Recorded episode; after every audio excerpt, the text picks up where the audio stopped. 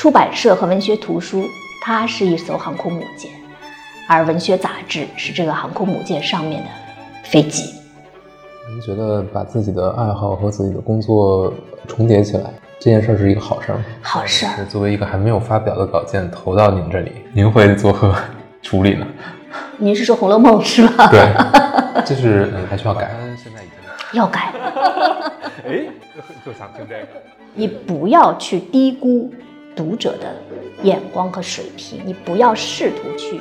指导家创作过程是一个很漫长和艰难的过程，那有时候他可能十年才出一个。这个十年里面，你跟作家之间的关系啊，对一个文学编辑来说是首要的。你如果失去判断力，就像一个品酒师失去舌头，现在去联系五零后的那些作家，已经很吃力了，因为他们是我的叔叔。你让我现在去盯一个九零后的小朋友。绝对是不行，就是文学界的一个铁律，哎，一代编辑是对一代作者的。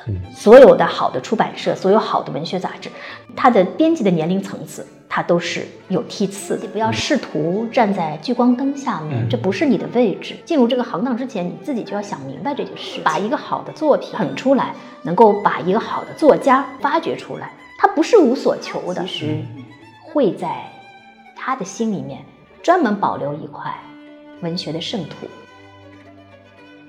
收获从来不是一个四平八稳、完美无缺的一个杂志。大家好，我是读库的编辑小红，欢迎收听《阅读的自由》系列节目。每一期节目中，我们都将邀请一位对阅读这件事情有着独特见解的嘉宾，谈谈他个人的阅读经历。本期节目，我们来到了上海收获杂志的编辑部。有幸请到副主编谢锦老师与我们聊一聊，如何才能成为一名合格的文学编辑。由于收获杂志编辑部现在正在装修，所以背景音会有一些嘈杂，还请各位读者海涵。闲话少叙，我们正式开始吧。各位读者朋友，大家好，我是收获的谢锦，非常高兴能够通过声音跟大家相会。您之前是做文学图书的，后来来做文学的杂杂志，对对，这里面肯定有一些相似的地方，但是也会有不同。您对这方面有什么感受吗？怎么说呢？我一直有一个比喻：出版社和文学图书，它是一艘航空母舰，而文学杂志是这个航空母舰上面的飞机。就是文学杂志，它其实是担当了一个先锋的作用。它能够在短时间里面迅速的、敏锐的捕捉到文坛的新的力量、新的作品，而文学图书它是作为这个文学杂志的一个强大的后盾力，它能够把新发现的这些文学力量和文学作品保存下来，是这样子的一个关系。所以，文学图书和文学杂志它其实是缺一不可的。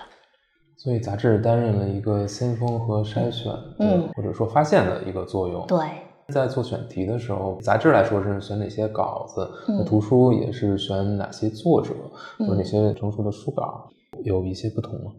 相对来说，杂志选稿的标准，它可能更偏向于就是你有特色，你有特质，它不会要求十全十美，不会要求完成度特别高。对，完成度特别高，但凡就是。嗯，你这一个作品吸引人了，它有跟别人不一样的东西了，那就会被杂志敏锐的捕捉到。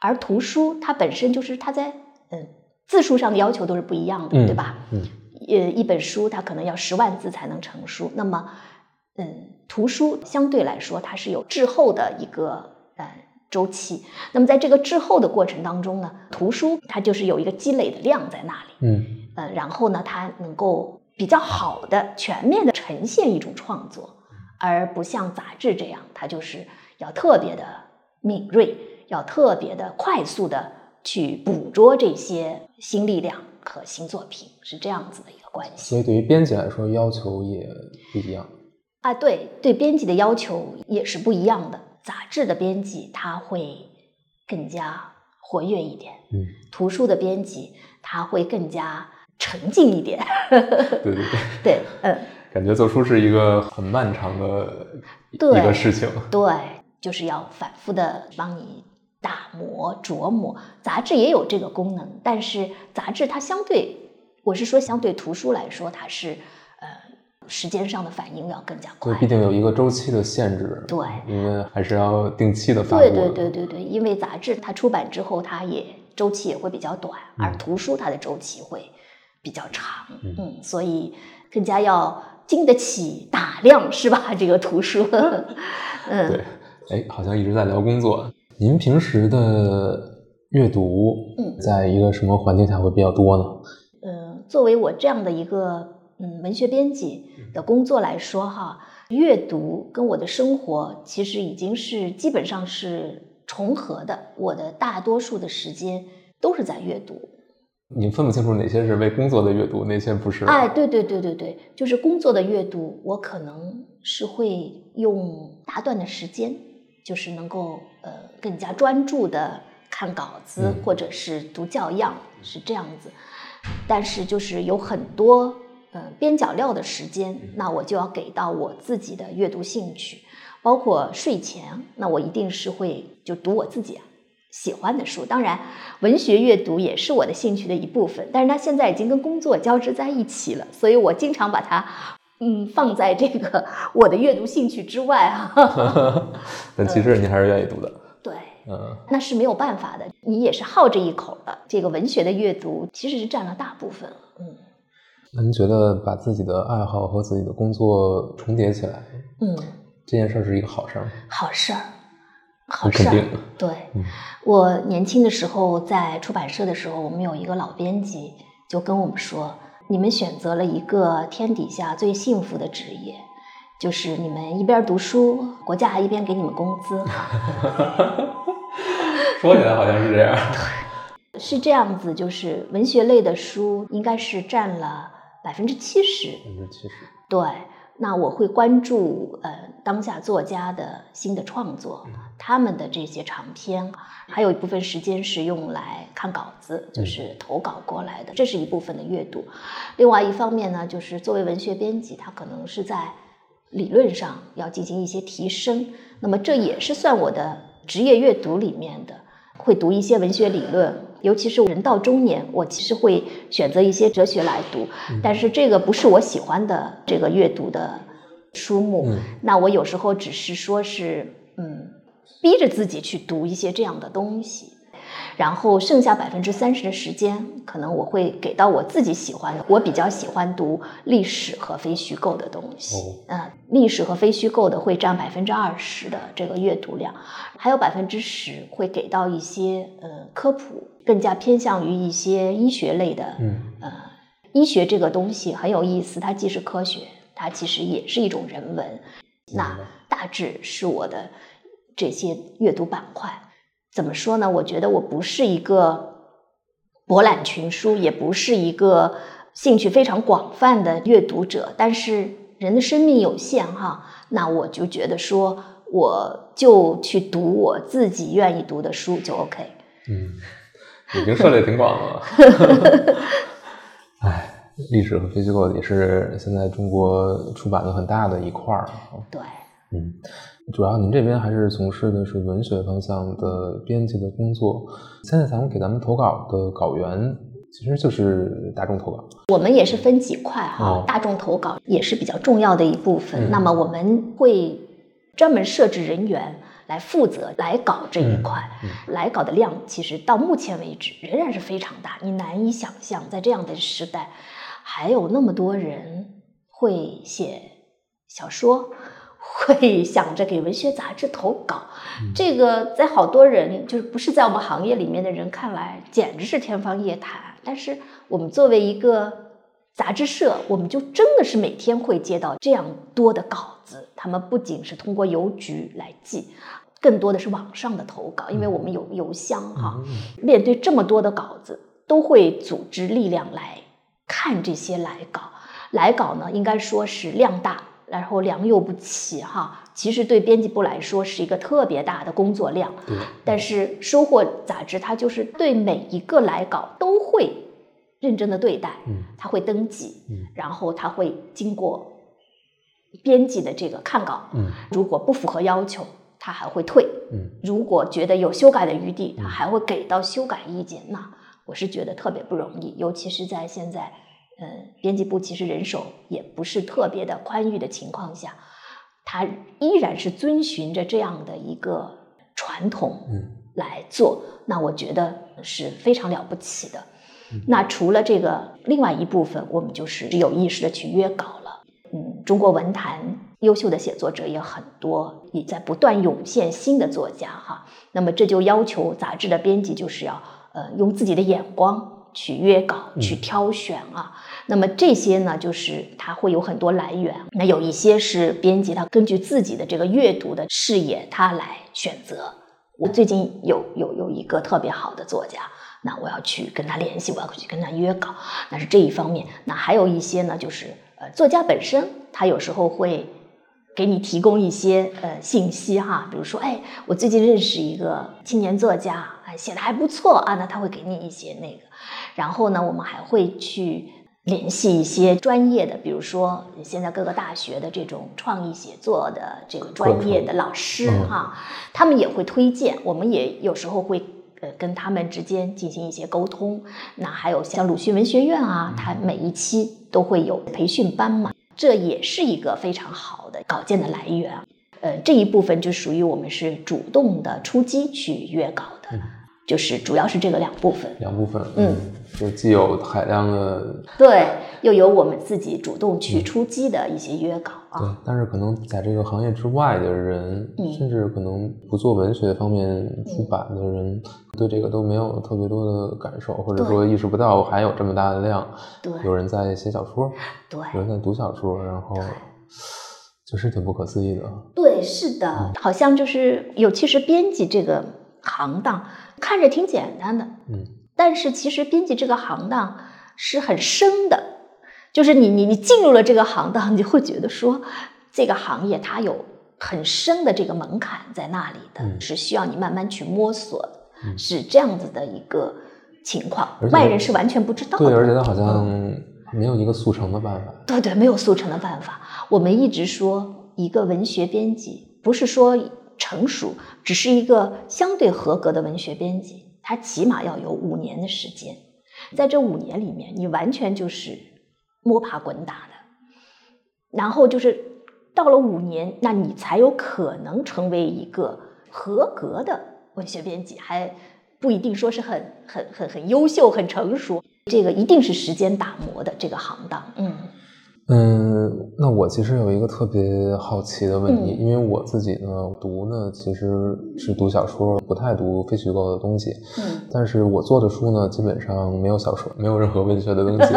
我因为做的都是游戏的相关的书嘛，所以呃更多的是跟历史相关、跟资料相关的。嗯，在我自己的编辑生涯中，我是没有经过编辑文学作品的这个训练。嗯，对这方面也其实完全不了解应该怎么做。它跟编其他的书会有什么不一样呢？我们在编辑小说的时候，到底在编辑什么？嗯嗯，这个有点难回答。为什么呢？因为它不像，它不像看病或者是什么，它是会有指标的哈。就是文学它很难列出指标，就是一个好的文学作品，它一定会符合这些指标。但是说，就是你要用这些指标。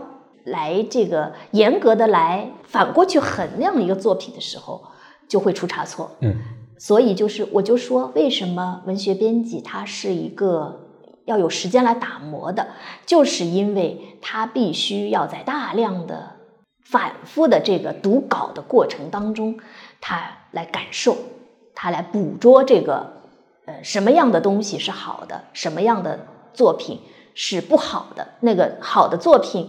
它好在什么地方？不好的作品，它不好在什么地方啊？因为文学作品它不是一个呃呃，不是一个论文，它是可以调风缕析的。文学作品它就是一个浑然的一个整体，嗯，就是说这个整体它有时候你很难用这个硬性的指标去那个它，你只能够用你的心灵去判断它，就是用你的感觉去判断啊，这个感觉。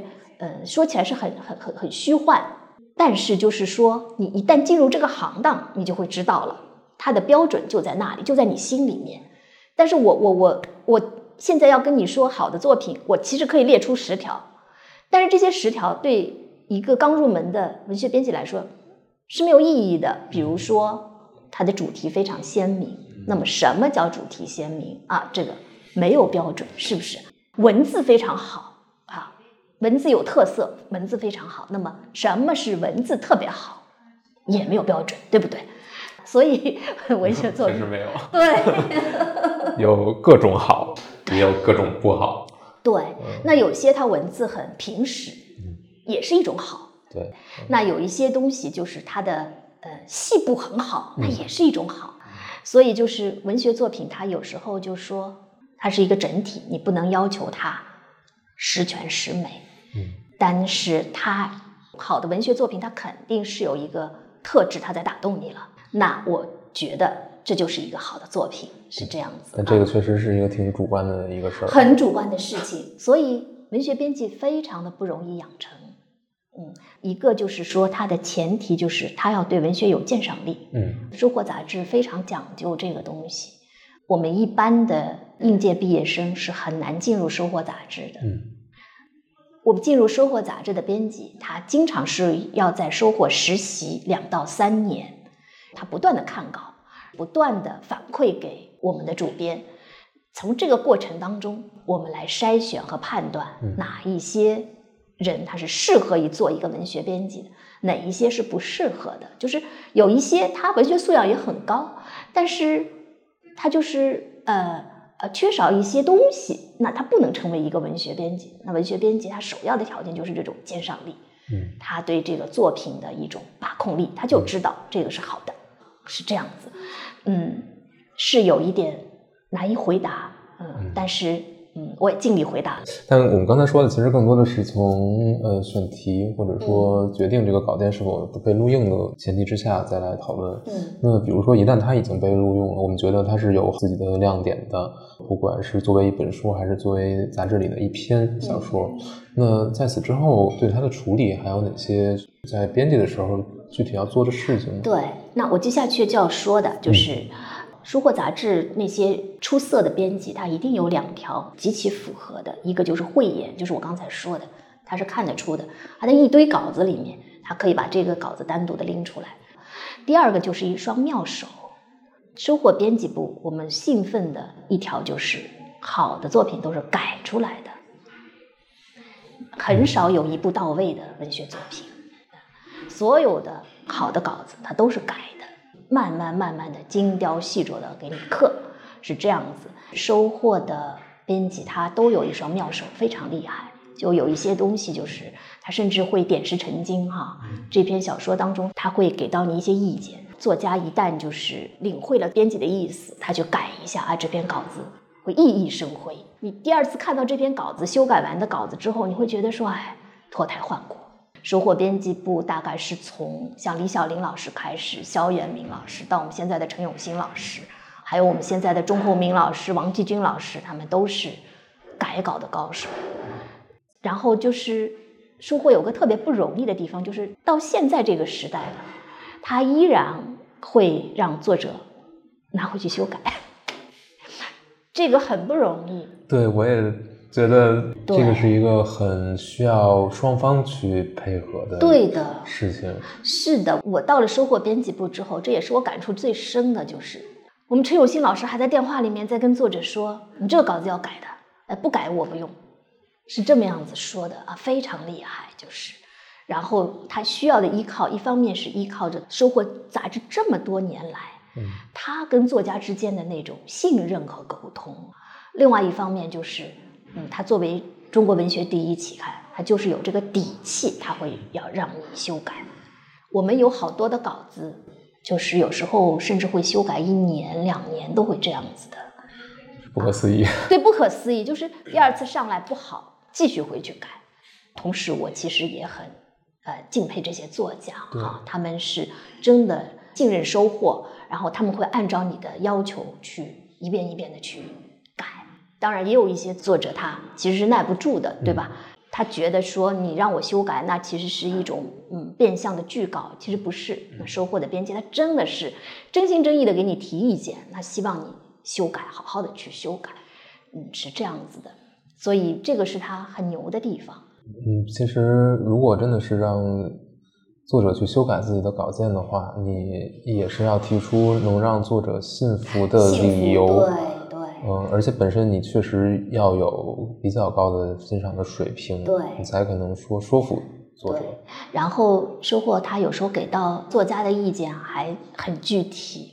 他一个细部，他就告诉你说，嗯，这样写是不对的，换一个角度，或者说你换一种这个写法，你试试看，对吧？那这个就改出来了。有时候啊，有时候可能就是一个角度一个转换啊，那个文学作品就不一样。对，但是其实作为写作者来说，这种这种意见或这种就是不是真正意义上的那种。呃，没有源头的批评，而是说真正呃希望它能够变好的这种修改的意见，以及这种声音，其实是非常非常难得的，非常难得，非常难得，非常稀缺。嗯，对，因为可能在当下这个时代，写作者，尤其是一些成名的写作者，他可能会听到更多的赞美，有时候会很难接受有人跟他说这个作品当中这个地方是。不够的，对吧？我觉得收获的编辑还是很有勇气的，嗯，哪怕是一个成名的作家哈，啊，那该提意见还是要提。他整个编辑部他就形成了这样的氛围。每次我们开这个稿件会议，我们都是畅所欲言的，哪怕是一个名家写的稿子，都会有意见提出来。嗯，然后我们有些老师就说啊，那你就跟作家去沟通。当然，我们也不是说是呃非常的呃自我和偏执。作家有时候他写有一些东西，他也是有他的考虑在里面的。那么我们跟作家之间的沟通其实非常重要。哈，一方面大家要彼此信任、熟悉；另外一方面就是坦诚，你要让作家感受到你是真的认真的读过他的稿子，你这个意见你是真的经过思考来告诉他的。不要让作家觉得你是在敷衍他，嗯，那个是绝对不可以的啊。跟作家之间的沟通也是需要很多的技巧和方式的。在这个过程当中，作家也会提出他的不同意见，有时候他也会不认可你的意见，那没有问题。那么我们再讨论，就是这样子。嗯，我记得我们有一次就是的，有一个作家，我们觉得他的那个结尾有点问题，我们就坦诚的跟他交流，我们说这个结尾。可不可以换一下，或者是这个结尾索性就不要了，是吧？但是作家他考虑了之后，他就列了七点意见，说我必须要保留这样一个结尾啊。那我就觉得很好，就保留这个结尾。你既然能够提出七点的这个嗯想法来保留这个结尾，那么我们就尊重你的意见。嗯，就是这样子，就是编辑和作家之间要形成一种非常良好的一种。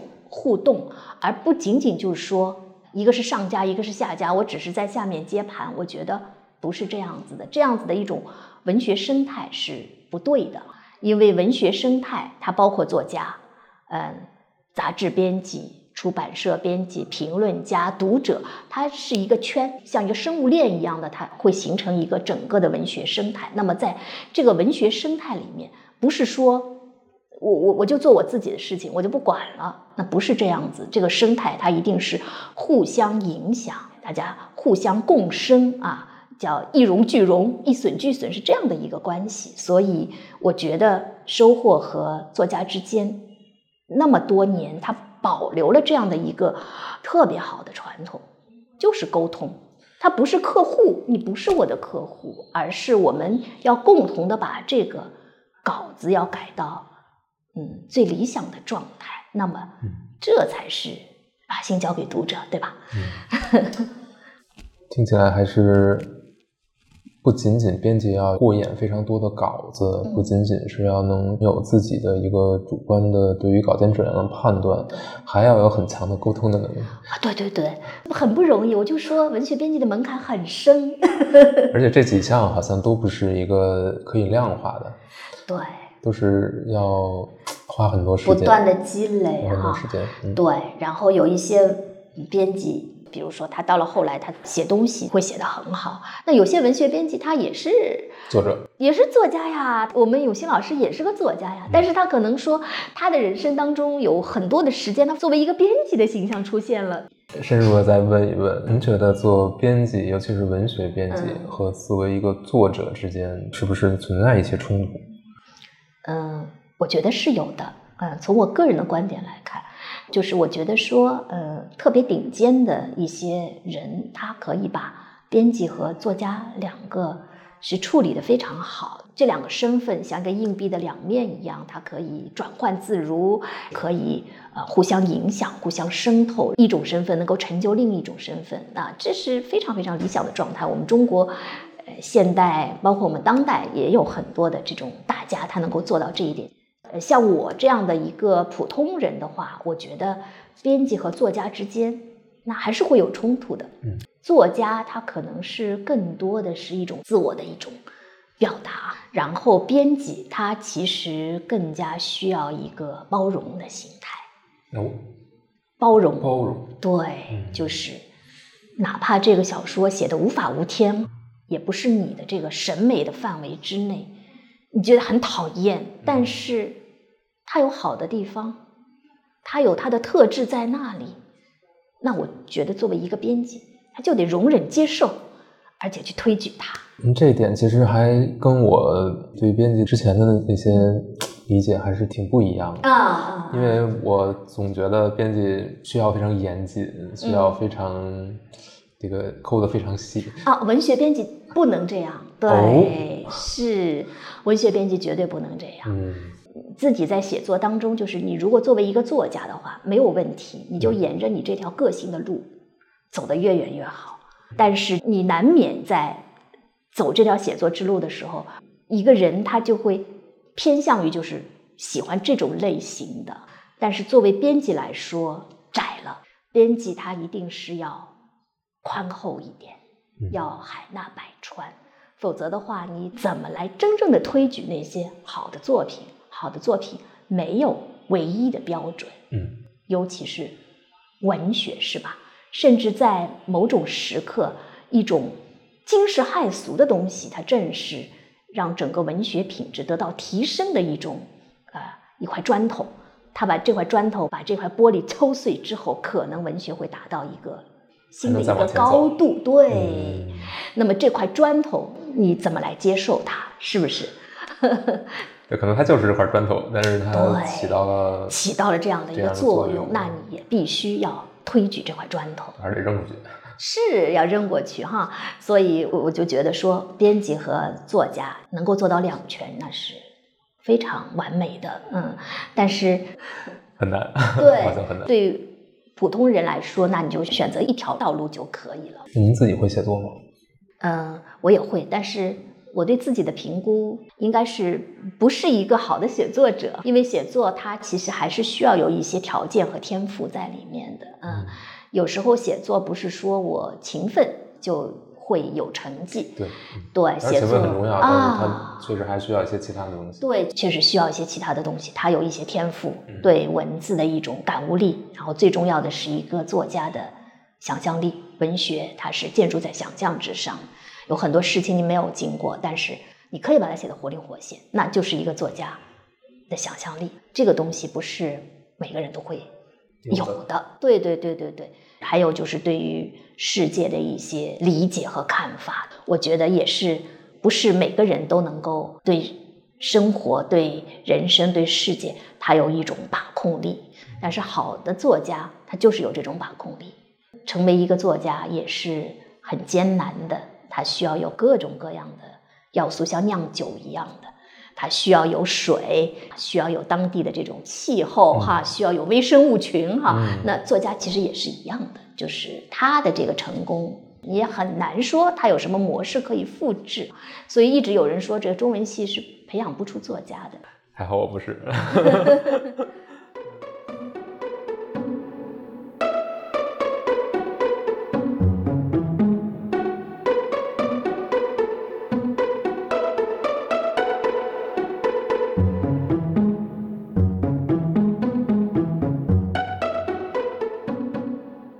在您成长的过程当中，有哪些书对您的影响会比较大呢？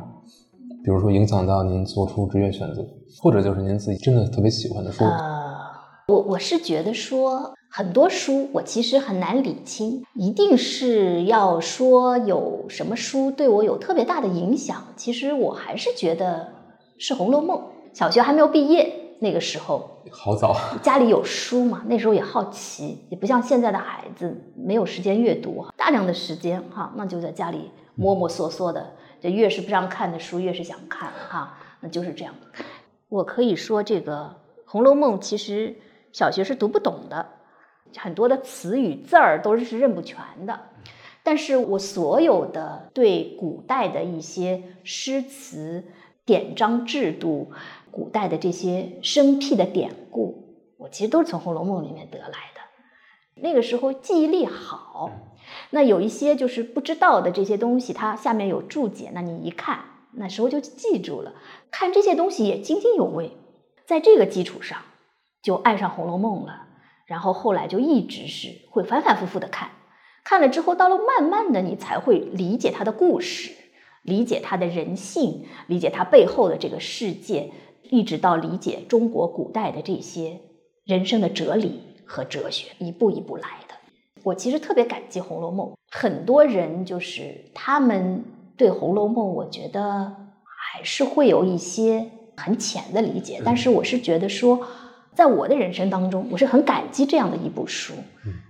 有很多东西就是你小时候读过之后，你到了成人之后，你会突然领悟说：“哎，我理解这个东西了啊！”这个是一个呃非常美好的 一个感受，所以。我我喜欢这部书，可能是对我人生影响特别大的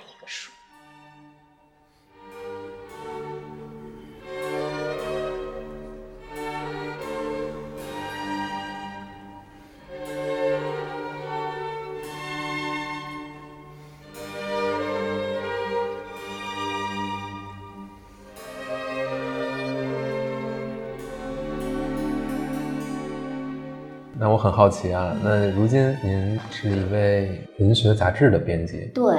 如果这个稿件是作为一个还没有发表的稿件投到您这里，嗯，您会作何处理呢？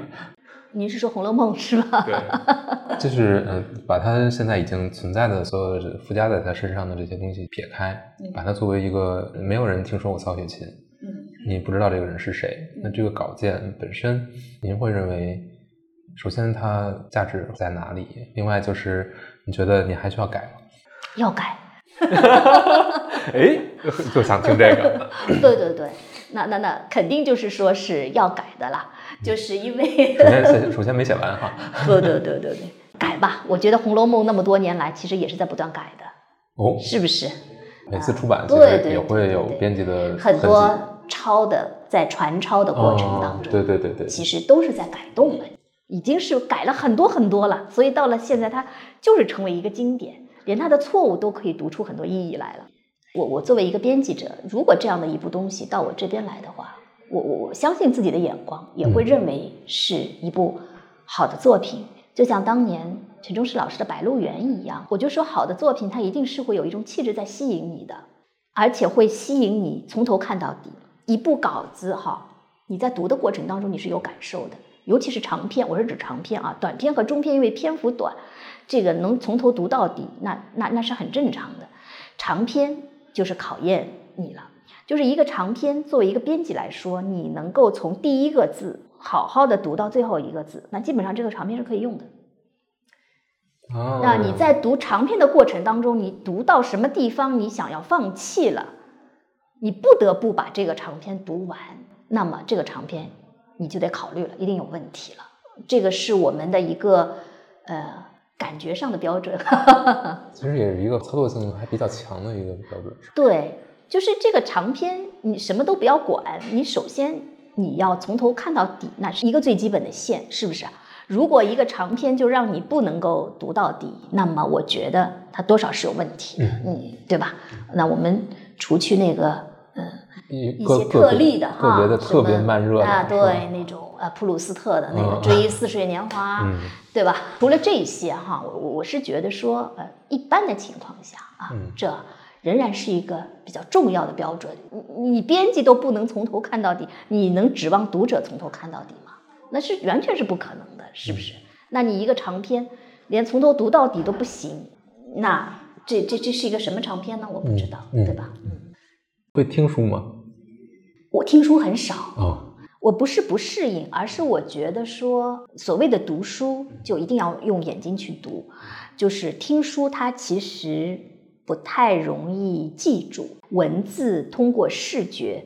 它当中有一个转换的过程，那么这个过程它其实是进入了一个思考的流程，这是我个人的看法啊。我一定建议说，大家要少一些看图像、听那个东西，我觉得要减少一下，就是你一定要运用你的眼睛，真正的去读书，因为读书它是有一个思维的过程在里面的，这个东西不能荒废了。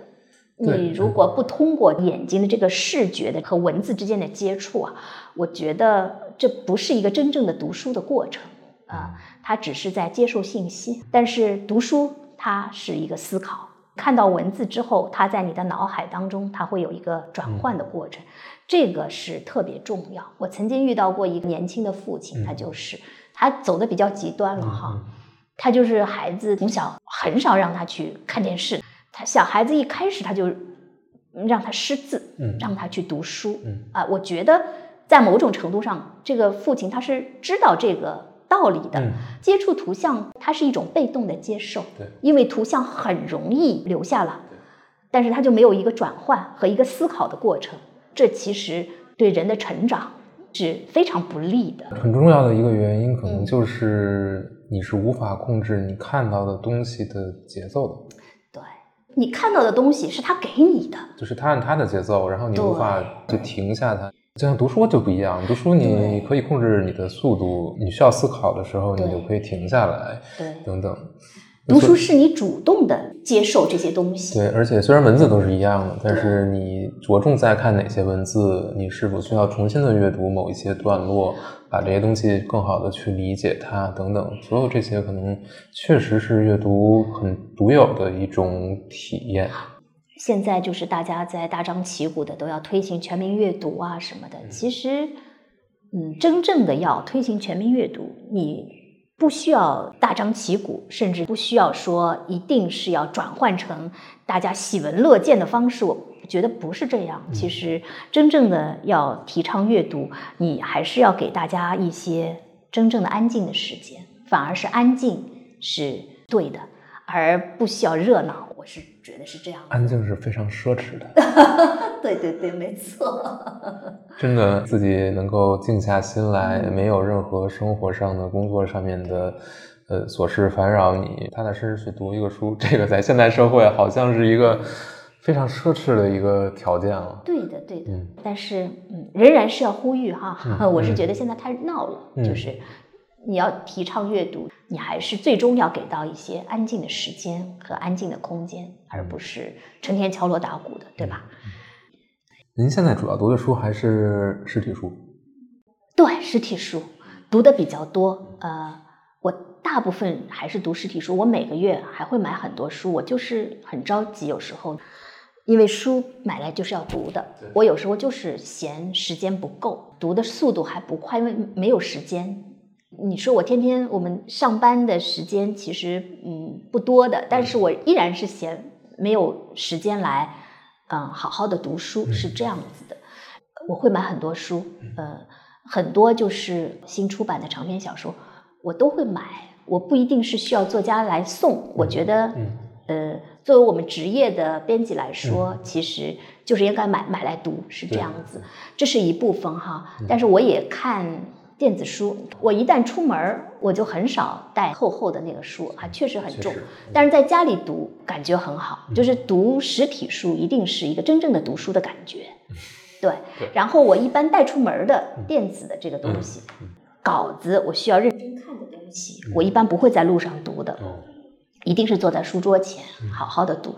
我放在我的电子阅读器里面的，主要是一些特别难读的书，哦，特别非常难读的书，或者是非常大部头的那个书，我会装在这个里面读，因为这个大部头的书，你要一本正经坐在书桌前读是很累的，啊，对，而且很枯燥。嗯。那么你把它化整为零，你把它放在这里面，在地铁上通勤的时候，你可能读个十五分钟，读了一段，啊，天长日久，嗯，读完了，慢慢消化，对的。不觉得啊，不觉得，嗯这就是我的一个读书的方式也哈。是一个好方法啊，对我很多大部头的东西，我都是通过这样的方式读掉了。哦，对，但是你坐在书桌前，你一定读不进去。就是你过了几分钟，你就坐不住了，你就想去做点啥事情，那不行。这个路上你反正也没得看，嗯，旁边乱糟糟的，那你就好好的读这个东西。是一段封闭起来的时间，对，还有一个诀窍就是，我有时候呃碰到一些问题，我心情很郁闷的时候，或者很苦闷的时候，我就开始读最难读的东西。哎，反而要读的对，这个时候你就会读这些难读的东西的话，你的精神会很集中，嗯，那你就会忘掉很多东西。嗯这个也是我的一个诀窍，百试百爽。然后读完之后，你一想，哎，这事儿也没啥嘛。嗯，这个真是一个从来没有听人说过哎，的一个做对，法这。是我的，反正对我很适合哈。嗯我不知道别人怎么样。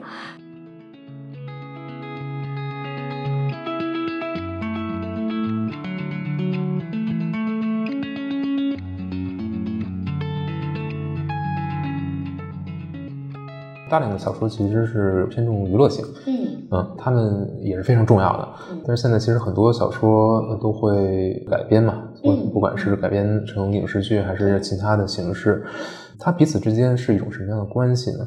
是一种彼此替代的，比如一个小说它改编成电影了，你把电影看完了，你觉得这个小说还有必要再读吗？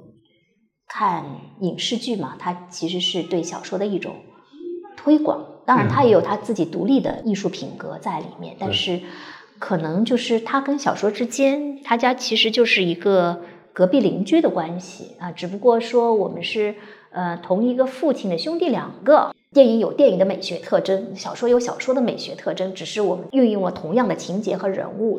那我其实是非常提倡说，先看小说，或者是看了电影之后，你觉得好，你再去看看小说，因为小说它表达的东西可能跟电影的是不一样的，而且电影它本身是一个导演的创作，它就是一种再创造了嘛。那小说它就是原汁原味，它表达的是作家的当时的一个最初的这个东西，我其实是非常提倡。但是现在就是它有一些改变了，我我觉得现在有很多作家，他一上手写小说，他就是奔着影视去的。啊，啊，对对对，那我就觉得，那直接看电影就好，我不需要看你的小说了。那电影还生动一点呢，是不是？所以现在是有改变的大环境改啊，大环境的改变，对会影响创作者。啊，对对对，因为作家他有自己的考虑嘛。有些小说他可能就觉得说它是更适合电影表达，那么他上手就这样来了，是吧？但是从我一个传统的观念来看，我是觉得说好的作品你还是要回到它的呃原位去看一看，因为小说表达的东西跟电影不太一样，甚至有时候是完全不一样的。如果是电影的话，其实它的时间是非常短的，对它能够容纳的也只是很多主线的最核心的那个故事线。对，是有的，大量的东西它是无法放到里面的。对，电影它看重小说，它其实是看重小说当中的某一些因素哈、那么，好的导演他能够正确的把这些因素提炼出来，那其实就非常成功了哈、那有些导演他是利用这些因素，他就另外编一个故事，那也有可能，对吧？所以要回到原著，还是要读他原来的东西。那么你所看到的是。作家的小说，比如说是苏童老师的《妻妾成群》，而不是张艺谋的《大红灯笼高高挂》，他们是有关系的。但是，嗯、你看苏童老师的《妻妾成群》，可能跟看张艺谋的《大红灯笼高高挂》，呃，又是两个感觉了，是吧？嗯你不要把它们混为一谈，嗯是这样子啊。所以，对于文学作品来说，它和呃电影或者说其他的这种娱乐形式之间这种兼容性以及不同的地方，如果是好的呃文学作品的话，它是应该是更容易被改编的，还是更不容易被改编的？嗯，我只能够说的是，一些呃改编的极其成功的那些电影，它一定有一个好的文学台本。就如果这个台本是不好的，它其实很难变成一个光彩夺目的电影。嗯，一定是这样倒推过来的。但是就是有些文学作品，它就真的是呃没有办法改变的。嗯，就甚至说改编出来就面目全非，或者是改编出来之后就完全失去了它原来的那些东西了。这个是嗯、呃比比皆是的。对我听到的一种说法其实是，呃，往往二流的小说能改编成一流的啊电影。因为小说它有一些想象的空间，它它背后的一些哲学的架构，可能是有些电影它无法表达出来的。可能是无法通过视觉的。啊，无法通过视觉的。但是就是说，二流的小说呢，它可能就是平衡的比较好了，嗯。可能说它的想象的空间也比较低，然后它的这些后面的哲学的东西呢也比较容易进入。那么电影来了之后，它可能会呃互相成全，可能会把它推得更好一点。我只能这么理解啊。但是我我是觉得说有一些好的文学作品，它是真的不适合改编，嗯，是这样子的。所以这个 电影 电影工作者其实是应该要知道，就是要选什么样的小说来改编，并不是说，嗯，所有的好的小说都可以走电影这一途。我不认为是这样子的，嗯，因为我们现在其实已经进入一个时代，就是小说后面的改编。呃，等等，它的权利的延展、衍生的，它已经是一个你不不可逆的状态了。对对，是那。对于小说作者来说，他是必须要考虑后面这些呢，还是说更应该从小说本体来出发，在创作的时候更多的是追求小说本身的艺术价值？要看作家比较注重什么东西。我认识一些作家，他们有一些创作之前他们是很明确的，就是走影视了啊。那有一些小说，他就是好自己会静下心来好好写啊，对，他是可以分开的。嗯对一个中国作家来说，嗯，当然他的作品能够不断的被影视所改编，那是一种荣耀。我也是觉得这是一个非常好的嗯中国作家。嗯但是我就是说，呃，作为一个作家来说，他其实会在他的心里面专门保留一块文学的圣土，是这样子。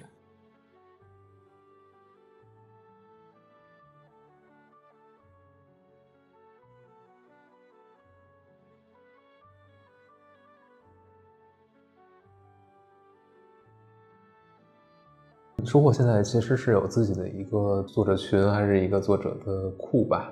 那对这些人有什么相似之处吗？一方面，您这边会主动去约稿，还有就是能够通过投稿来最终入选这些作品。嗯，就这些作者，他们有什么相似之处吗？从这个嗯作家本身的人来说，我觉得呃没有相似处，多种多样。嗯但是就是我是觉得说，因为收获它创刊时候它就是一个大型的纯文学刊物，对，所以它比较注重文学的纯粹性嗯啊。收获对作家的要求和对他的作品的要求，其实是更偏向于纯粹的文学性一点。所以就是我们的作家群，首先我觉得都是那一些对文学有执着的啊，不离不弃的嗯作家。另外一个就是他真的是嗯，在文学上是有别具一格的啊特点的。嗯这样的一些作家，他会对收获他有一个看对眼的。您这边是既要保持它海纳百川的这个状态，就是尽量能够把更多的新的好的作品能够推出来，但是在这个筛选的过程中，又有没有一些更就专属于这个杂志的一些标准？我觉得可能很难说出来，对很难描述。嗯很难描述，但是有一点就是说，收获杂志它还是有一些先锋的意味在里面。先锋。对对对，嗯它还是有一些先锋的意味在里面的，就是它不会特别的去贴着地面飞行啊，嗯它一定是有一个高岛的东西。我们非常注重文学当中那个，就是像飞机飞行一样，它飞行到了一定程度，哗的一下就拔高，哎，这个对我们收获来说特别重要。就是上升的嗯当中爬升，它有一个突然拉高的这样一个，我们非常注重作家作品的这样一个拉升的这样的一个过程，可能比别的杂志会更注重这个东西。我们有时候就会讨论稿子，就说：“哎，这个稿子什么都好啊，很扎实，嗯细节也好，人物也好，题材也好，就缺了那么一个。”所以两个、呃两个稿件放在眼前，其中一个可能完成度更高一些，但是它缺少一点；对那另一个完成度更低一些，但是有这个东西，对那你们就可能更多会倾向于对，收获从来不是一个四平八稳、完美无缺的一个杂志，嗯它一定是需要有一个这个气质要保留。气质要保留在那里。我们就提出叫与文学同行，与世界同行，与时代同行，与所有的心灵同行。就是它一定是在一个行进的路程当中，而不是说我我成了传统经典的杂志之后，我就一直停在那里。它的这个标准一定是与时俱进的，就是要同行。嗯，收获的读者呢是怎样的一群人呢？啊，收获的读者就特别难描绘。我们现在是这样子啊，前两天我们这个负责我们微信公众号的一个副总编钟宏明老师，他刚跟我们说，他说我们的微信公众号的后台已经有突破了四十一万的用户了哈。好厉害！对，呃很多留言，每天都有很多留言。嗯他说挺有意思的，但是呢，这个留言你就可以看出来，其实你也很难琢磨他的这个年龄群。就是我们的读者其实是看不到的，就有一些你从他的留言，你可以大致的判断说是怎么样的一个年龄群，但有一些就是你其实。根本不知道，他说这样的话，也许告诉你说我也是收获的老的订户，我已经订了十年了，但也许他就是一个大学生，那也有可能，所以这个很难判断。我可以说的是，我们收获的读者群，其实在嗯中国的这个文学期刊当中，我觉得应该是相对是比较广泛的。嗯，我们就采几个样，你就知道哈。我进入收获杂志，我们有一次高中同学聚会，然后我们的数学老师来了。然后我跟老师说：“我说我我现在调换收获杂志了。”然后我们老师就非常的高兴，数学老师而不是我们的语文老师，我们的数学老师非常高兴的说：“我们家就订了几十年的收获了，你看。”所以我说：“我说我这个收获的编辑是这个订阅收获的数学老师教出来的。你想，我们数学老师都已经七十多了嘛。另外一个好。”我们有很多大学生啊，嗯，他们很好玩，在豆瓣上说每期读了之后，他们会在豆瓣上写，嗯来评啊收获的这篇文章怎么样，那篇文章怎么样，哎，那就是一些年轻的大学生了。然后有一天就是有个朋友说，哎，我有个朋友他要订收获，他不知道怎么订，我就说啊，你就上我们的微店，说你们这干什么的？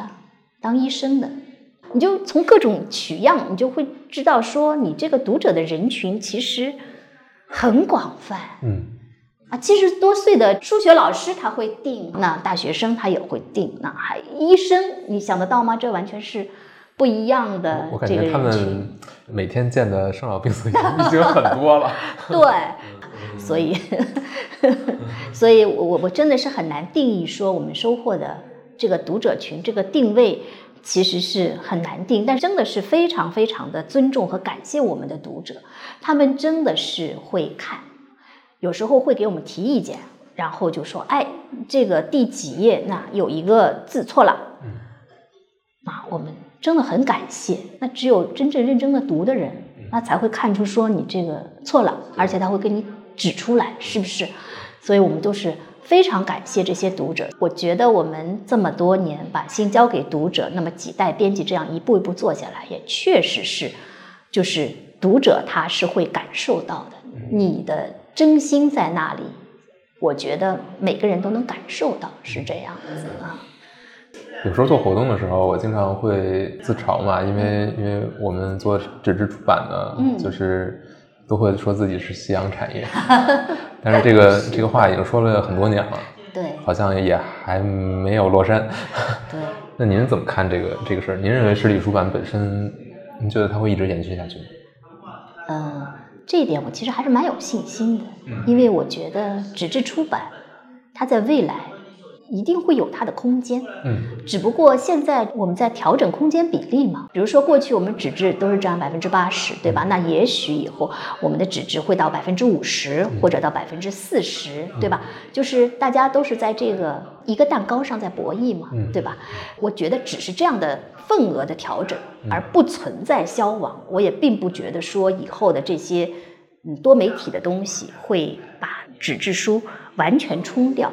呃，因为《狼来了》叫了好多好多年了，但其实你自己也是这个当中的一员。那你看看，你的这个阅读的生活当中，你的纸质书是不是被淘汰了呢？我觉得没有，而且我的纸质书还在不断的增长。所以我觉得纸质书它依然会承担起它的这个使命，而这个电子书也会承担起电子书的使命。它只是会分流，但是不存在呃这个把这个。消灭了，嗯，不好听的话，就说哪一天我们的纸质书真的消亡的话，那我觉得我们的文化大概也要消亡了。既然面临着一个重新的分配，其实纸质书在如何去寻找到它一代又一代的读者？就是一个，其实我们也不可能说，就是听之任之，就是完全不作为，就觉得反正他也不会消亡，我们就不用管这个事情。但其实不是，其实我们还是具体到每一个在做纸质书出版，不管是出版社还是公司的话，其实都是在面对寻找自己受众、寻找读者的这个过程。那刚才您也说，那个公众号其实会有这么多粉丝，对，不管是直接的读者还是潜在的读者，作为一个做纸质出版的。企业吧，或者说出版社，这方面要就应该怎么做呢？嗯，其实我也很困扰。当然，我们自己是做纸质杂志的人，我们当然是希望读者是越多越好啊，这个是一种呃正常的欲望哈。对，但是面对着呃多媒体的冲击啊，我们这样的各种各样的这个电子物的这个冲击啊，我觉得。嗯，我们纸质出版其实还是需要呃做一些必要的伸展。嗯，这为什么呢？因为资源在你这里，嗯，版权在你这里，嗯，这个电子的这些东西，它其实只是一个工具和手段，嗯，别人能用，你也能用。好，那我就觉得说，我们纸质的东西其实还是就像你说的，就不能够呃。守株待兔啊，束手待毙，就是说，反正就这样了，我们也不会消亡，那就这样，对吧？那你还是要在你力所能及的范围里面做最大的这个扩展，哈。那我就觉得说，嗯，一方面，我觉得像我们这些嗯传统的纸质媒体，其实是可以利用我们的一些资源，啊，就像我刚才说的，就是。做一些伸展哈，做一些有声读物也未尝不可，对吧？包括我们生活，它会有 A P P 哈，它会做一些呃电子的杂志，嗯，用这样子的方式，对吧？但是这始终只是你的一部分，伸展的一部分，就是你不要把大量的精力放在那个上面去，而要守好你自己的本土的这些东西，因为纸质媒体它纸质的东西它依然。会存在，那么你就依托这个纸质的东西，把你的这个资源盘好，嗯，然后再做一些适当的伸展。我觉得这应该是一个比较谨慎的一个态度啊。这么多年，我也看到有很多就说：“哎呀，这个多媒体时代来临了，我们一定要转移方向。”它不是一个方向性的转变，它不是一个方向性的转变。然后他会把很多精力就是从纸质媒体上拔出来，然后去。调转枪头，但是你要知道，你是从纸质媒体出来的。纸质媒体其实到目前为止，像我们《收获》杂志，它六十五年了，它其实通过这个纸质，它积累了巨大的资源。嗯，那么你所要做的，就是要盘活这些资源，把这些资源能够好好的利用一下。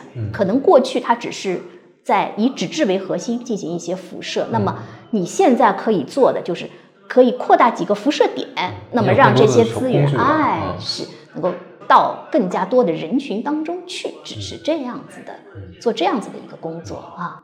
而且我们还面临的一个挑战就是，即便你通过这些工具辐射到了更多的人群，是不是能够将他们转化为你最重要的这个实体业务的读者，也是一个问题。对，也是一个问题。现在大家都是在这个困局当中在突破和挣扎。我也觉得说没有一定的正确的道路，嗯，只是因为我们是从业者，我们是这个这个纸质出版物的从业者，那么我们在我们的有限的工作范围里面，我们要做一些尝试和突破。我我觉得是困局，大家还一直都是在尝试这样子的一件事情，但是我就是觉得说重心不能转移，方向不能改变哈。最重要的这些嗯，能提供给读者的产品和体验，其实还是要保证它的质量。对，嗯，这是看家的一些核心核心。你还是内容为王啊，对你还是要把精力放在这个呃内容方面、纸质方面，然后你再去做其他的事情啊。嗯。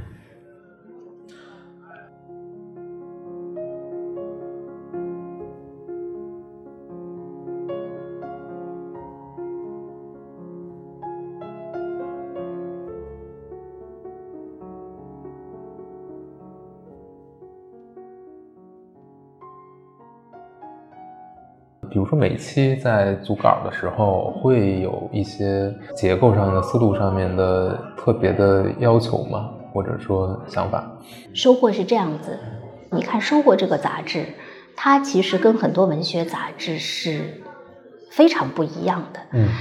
呃，我先来概括一下它第一个特点啊，它是展现。什么叫展现呢？就是你看《收获》杂志，它很少有。主编的话，嗯，看守语，基本上没有评论。他整本杂志从头到底，它都是一个作品的集结。就是《收获》杂志，他一直是觉得说，文学它是一个呃多样的东西，每个人他可以在文学当中都读出不一样的东西。你不要去低估读者的眼光和水平，你不要试图去去指导他们，你。把这些好的作品展现给他们，那就是功德无量了。其实，在筛选的过程中，你已经完成了这个工作，对，已经完成了。你不需要在那儿指点江山，你不需要在那儿喋喋不休，读者懂的。嗯，然后就是展现，是收获。到目前为止，都仍然坚持的一个东西。现在我看很多杂志，内容非常丰富啊，从头到底都会有不断的附加在这个作品后面的一些对谈呐。评论呐，书评呐，收获从来不做这样的事情。你可以看它的目前为止所有的东西，它都是展现，这就是一种思路。它不会去喋喋不休的来指导你，不会跳出来，嗯，不会跳出来，嗯，做一个文学的引路人，没有这样的东西，它就是给你看，是这样子，就是非非常态度，其实已经在你的编选的过程和编辑的过程中已经完成了，对，嗯。我们来选作品，然后让作品自己说话，对吧？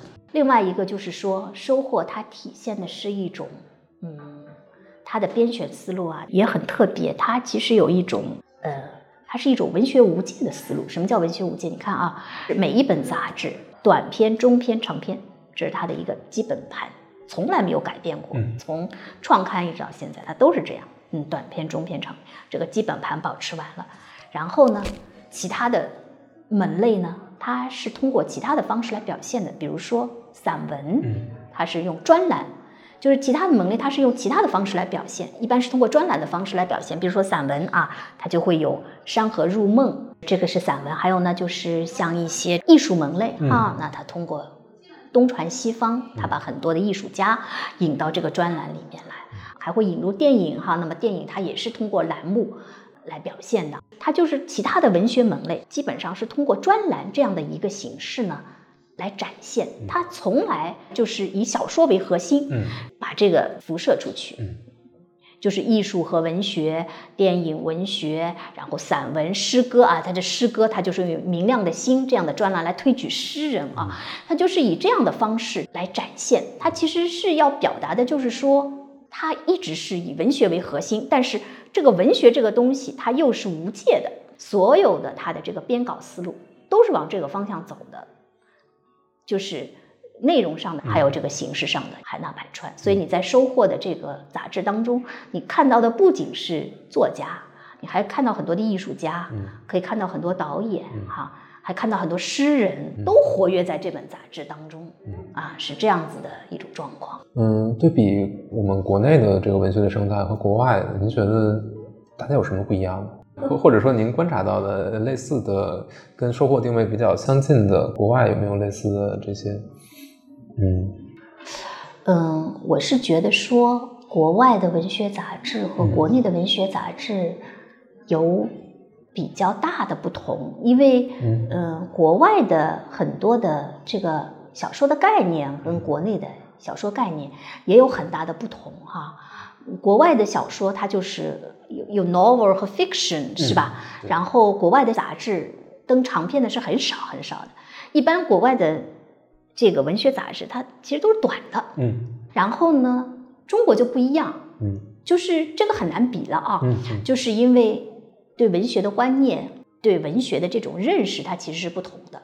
图书没有问题，嗯但杂志它就有很大的问题。像我们这个收获杂志，就是我我其实很难找到跟国外对应的这些杂志，哦非常难找。然后就是就嗯，长出了一个自己的样子。对，包括就是像中篇小说这种，它都嗯是中国文学特有的形式啊。国外没有中篇小说，嗯它要么就是长的，要么就是短的。那中篇小说它就是中国文学特有的，定位在三万字、五万字、八万字、十万以下的，三万到十万以下的，这个都是属于中篇。但是中篇小说又恰恰是中国作家他很擅长的一种文体，短篇太小了，就是篇幅太少了。作家可能更多的要注重技巧方面，就是把它弄成一个精巧的，呃，我们说的七宝玲珑塔哈。嗯长篇你就不用谈了，对吧？那么中国作家就非常善于在这个三万字到十万以下的这个空间里面，他能够尽可能的表达，而呃中篇小说也确实是中国作家就是有很多非常优秀的作品就出现在这个中篇小说里面，是这样子，所以很难比。我们跟国外的一些杂志也会有联系，但是不管是欧美的还是日本啊、韩国啊这一些，他们的文学杂志呃还是跟我们有比较大的不同。然后呢，他们更多的也会有一些作家的访谈呐、创作谈啊，这个就会有，对对对，但是很少有这种啊比较对应的，就是嗯杂志会比较少，嗯。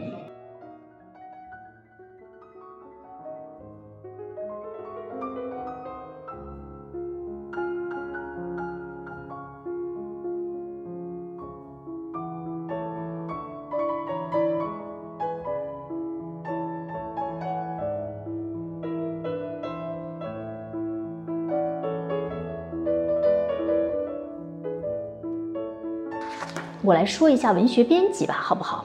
好啊，就是我们说到现在，我们一直在说文学编辑就是水很深哈，对门槛很高哈。我就想了几点，其实是文学编辑非常重要的几个特征。我其实是愿意沟通一下的，就是编辑他看起来是一个很平常的职业。对很多普通人来说，他有诸多神秘感，人家不知道编辑在干啥，对吧？他们就觉得说一个稿子进了编辑部，出来就是一个杂志或者一本书，嗯他们觉得这个很正常，但是他并不知道从这个稿子进去到一个杂志出来，这个当中这个流程，他们是完全不知道的。很多人还停留在编辑就是剪刀加浆糊的这样的一个程度。人家问我编辑是干啥的，我一般也不辩解，因为很难说，说起来很麻烦，对吧？说起来非常麻烦，非常麻烦因为特别细碎。对，有些他未必能知道，嗯对吧？要要有些就知道了，你说了他也可能也理解不了，就是为什么要干这个事儿。有些就觉得说不就改错别字嘛？是的，改错别字只是其中的一环。对，对对，就是因为我做了好多好多年的嗯文学编辑，我大概是九七年进入这个行业嘛，啊，到现在都二十多年的老编辑了，可以称是老编辑了哈。又是做的文学编辑，我其实对文学编辑是特别是嗯心中有感触。我觉得文学编辑很难，我我觉得其他的。专业的编辑也有他们的门槛和他们的难处，但是我就从我文学编辑的角度来看，我其实觉得要做一个合格的文学编辑啊，真的是也是要不断的去淬炼啊，就像这个打铁一样的啊，要淬炼。刚才我说了，五年以上才是一个文学编辑的一个，就刚刚进入了啊，就是能够。进入江湖了，可以进入文学的江湖。在这之前，根本就是打都不用打，直接出局哈，这样子。所以文学编辑，我就觉得有这几点哈特别重要，一个就是精准的判断力，嗯，这个是首要的，尤其是对中国当代，尤其是你是搞这个呃当代的这个嗯文学杂志的嘛，对这个当代作家的作品要有特别深入的关注和研究。所以我们一天到晚要看书，看什么呀？其实就是要关注这些作家在写什么，他们最近写了什么，他这个东西怎么样？甚至就是还没写之前，他就会知道他要写啥东西，就是不断的关注这是你的专业。那么这个东西要要要长久的练的，你不是说一上来我就能判断，嗯，判断出这个是好作品还是不好的作品，它一定是需要时间来磨练的。只不过有些人时间短，判断力就可以了；那有些可能要经过好多年，那么他才能够做一些正确的判断啊。你如果失去判断力，就像一个品酒师失去了你的舌头。就完全在这个行当就没有竞争力了，所以这个东西判断力就是要冰冻三尺啊！而且这个判断这个判断力是你还需要维持它，是不是？对，要维持。有一个特别特切的形容，就是每一个酒厂的品酒师，每一个酒厂它都会有几个非常优秀的品酒师，嗯，他这个舌头就是为这个酒而生存的，所以他要。特别爱护这个舌头啊，包括这个香水厂的这个闻香师，他的这个鼻子，他是嗅觉细胞。那么对文学编辑来说，这个精准的判断力就是他的那个舌头和鼻子，就是这样，要爱护它，你要不断的去尝东西。那你就知道是什么好，但是同时你有时候又要爱护它，你不能啥都都啥都尝，啥都尝之后会会串味儿的，是不是啊？哎，这个对对对，所以对这个就是要把控度哈，这个是精准的判断力。第二个就是一个跟踪力，因为文学作品它不是今天写了明天就出来了，作家有时候有。创作过程是一个很漫长和艰难的过程，他有时候可能一年出个五个，他爆发期到了；那有时候他可能十年才出一个。那么这十年里面，你跟作家之间的关系要怎么处理，对不对？你要长期的跟踪他，你要盯着他，你要盯着你。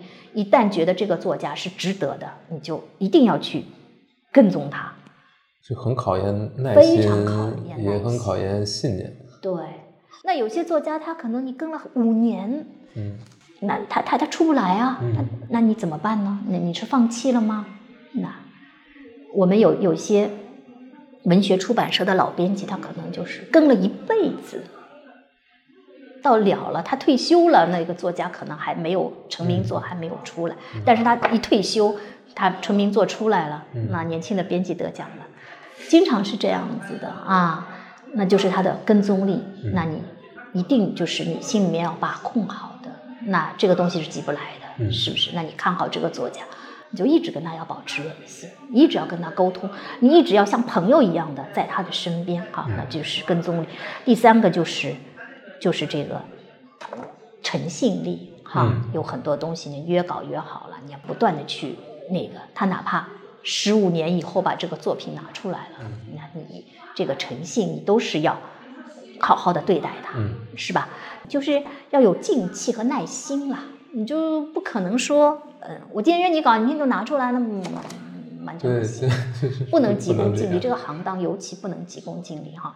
然后就是刚才我们说了，就包容力啊，这个我已经说过，就不多说了哈。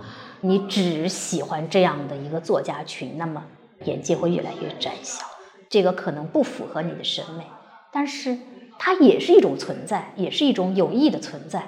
嗯，包括那个砖头，它也是一种存在。它对文学史上或者对整个文坛，它可能是一个艺术或者是一个好的东西。那你也要不遗余力的去推举它。这是一个包容力。另外就是策划力。嗯，就像我说的，文学编辑不能只是做一个接盘的人。嗯。在整个过程当中，他要跟作家不断的沟通。嗯，作家就写了一段，他其实有时候会没有信心，他可能会先扔给你看看。那么你要给到他意见。在这样的时候，就是你一定要非常坦诚的听从自己内心的声音，好就是好，不好就是不好。你要给到他正确的意见，不能去误导他。明明觉得这个，哎呦，什么乱七八糟的，嗯，还是说好，很好，那不行的。但是有时候呢，要鼓励他，因为作家。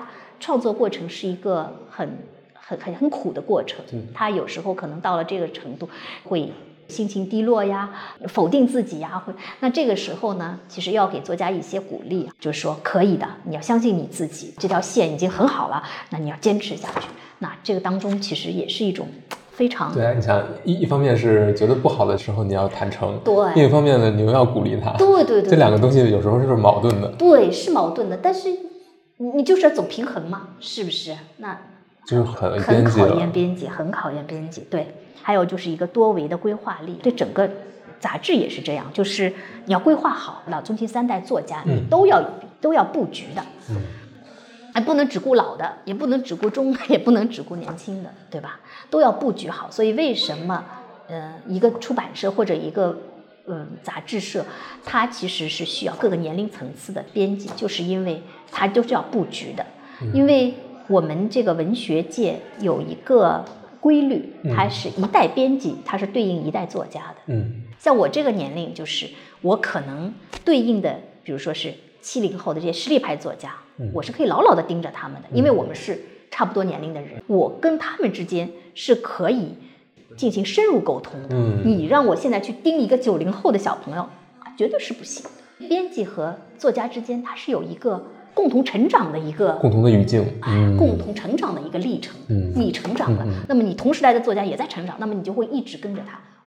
嗯像我现在去联系五零后的那些作家，嗯已经很吃力了，嗯因为他们是我的叔叔辈，就是我跟他之间可能没有一些深入的沟通。那像我们永新老师，他跟苏童老师啊、余华老师啊这些，就完全会没有任何的芥蒂在里面，他们就会非常非常好的沟通，沟通效率很高了就，沟通效率很高，信任度，对对吧对？他们互相之间对作品的这种理解，因为他们的知识背景啊，他们的年龄背景都是相同的，就是文学界的一个铁律，啊，一代编辑是对一代作者的，所以就是所有的好的出版社，所有好的文学杂志，它的编辑的年龄层次，它都是有梯次的。嗯你只要去看一个出版社，它老中青三代的编辑齐全，一个杂志是老中青齐全，任何一个年龄档它都没有缺失，它都有对应的编辑的话，那基本上这个杂志是比较好的，就是运营的会比较好，因为它就是这样一个内在的规律在。它也能很好的去对接到各个年龄阶段的作者，对。而不会说有缺位或者对。嗯这样它呈现出来的作品也会有不同的。年龄的层次感。对对对嗯，它的丰富度，就是这个多样性就能够得到保留了，对否则的话它就会非常单一。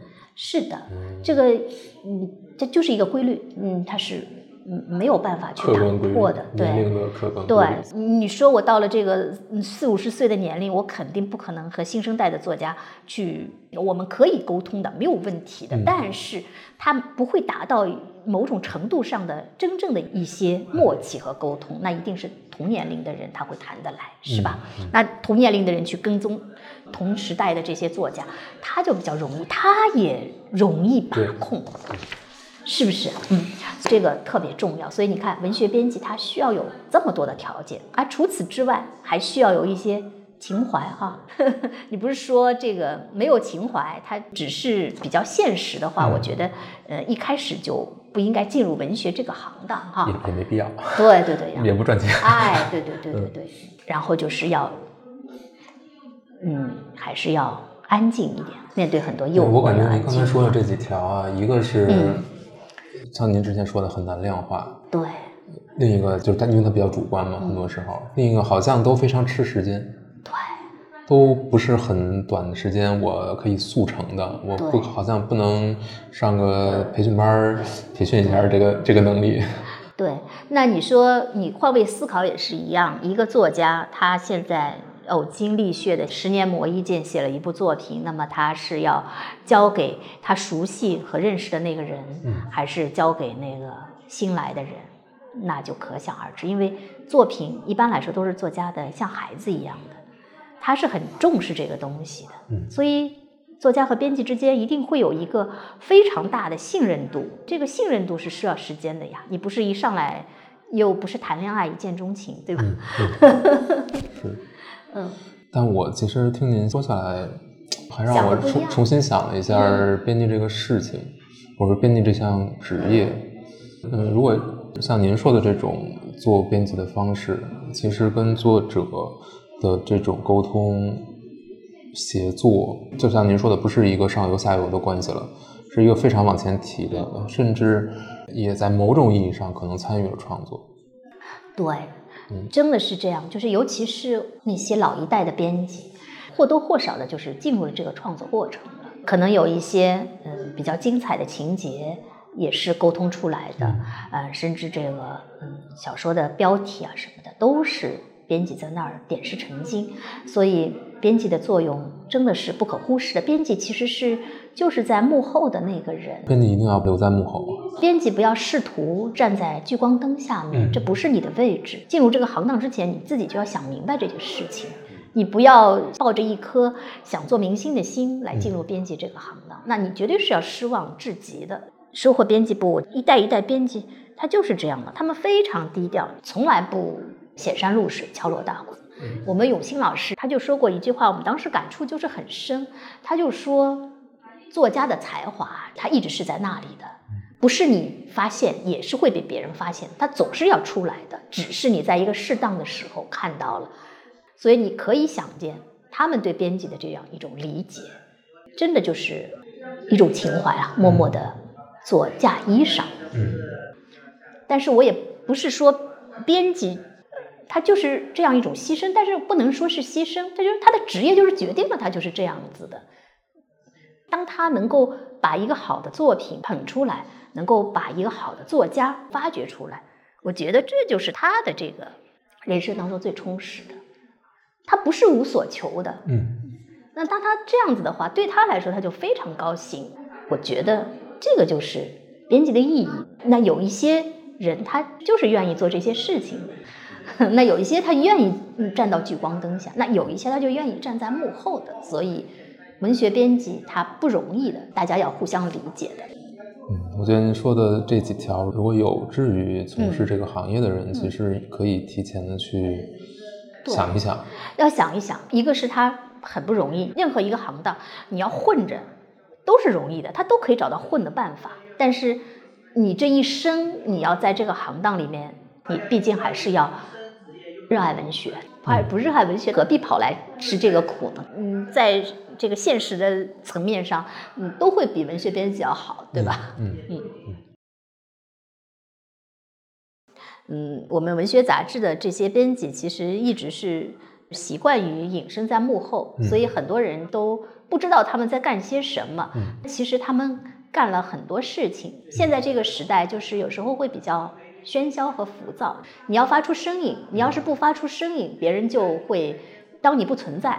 但是不是这样子的？所有的东西，它其实都是有幕前和幕后的。对，大家共同努力，那么才会。把这整个的这个东西托举上去，文学托举上去是这样子的。今天也正好有这样一个机会哈，也是借着这个平台，作为一个文学编辑，我来发出我的声音。非常欢迎读库的同仁到我们收获来坐坐，在这个巨鹿路上的小洋楼里面，都是同道中人嘛，就我们会有更多的。话题互相切磋，我也非常希望收获和读库，我们这两家能够强强联合，给读者带去更多的精神和文学的享受。嗯，谢谢。啊，今天就聊到这儿。啊，好的，好的。大家再见。